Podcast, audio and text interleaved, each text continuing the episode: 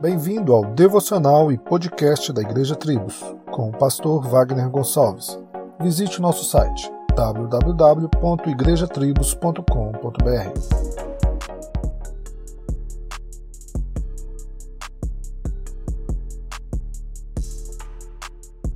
Jesus, em seu sermão profético, alerta que nos dias da sua volta seria como nos dias de um homem chamado Noé, que cumpria a vontade de Deus construindo uma arca enquanto era zombado, criticado e ridicularizado pelos homens. Estes se casavam, vendiam, compravam e olhavam para o futuro com muita esperança de progresso, e como nos dias de hoje, talvez declarando: Deus é amor.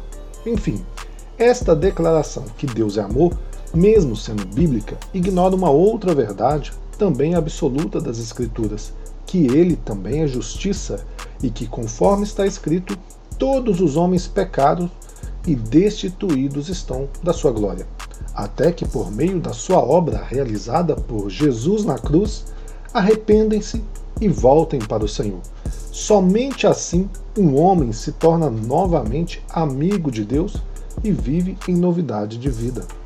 Atualmente, muitas pessoas declaram que Deus é amor, mas sem passar pelo único caminho que é Jesus, mantendo-se, neste caso, como filhos da desobediência. Assim como Noé, devemos continuar a pregar o Evangelho e anunciar o fim de todas as coisas com a volta do Senhor, mesmo sendo ridicularizados, criticados e perseguidos.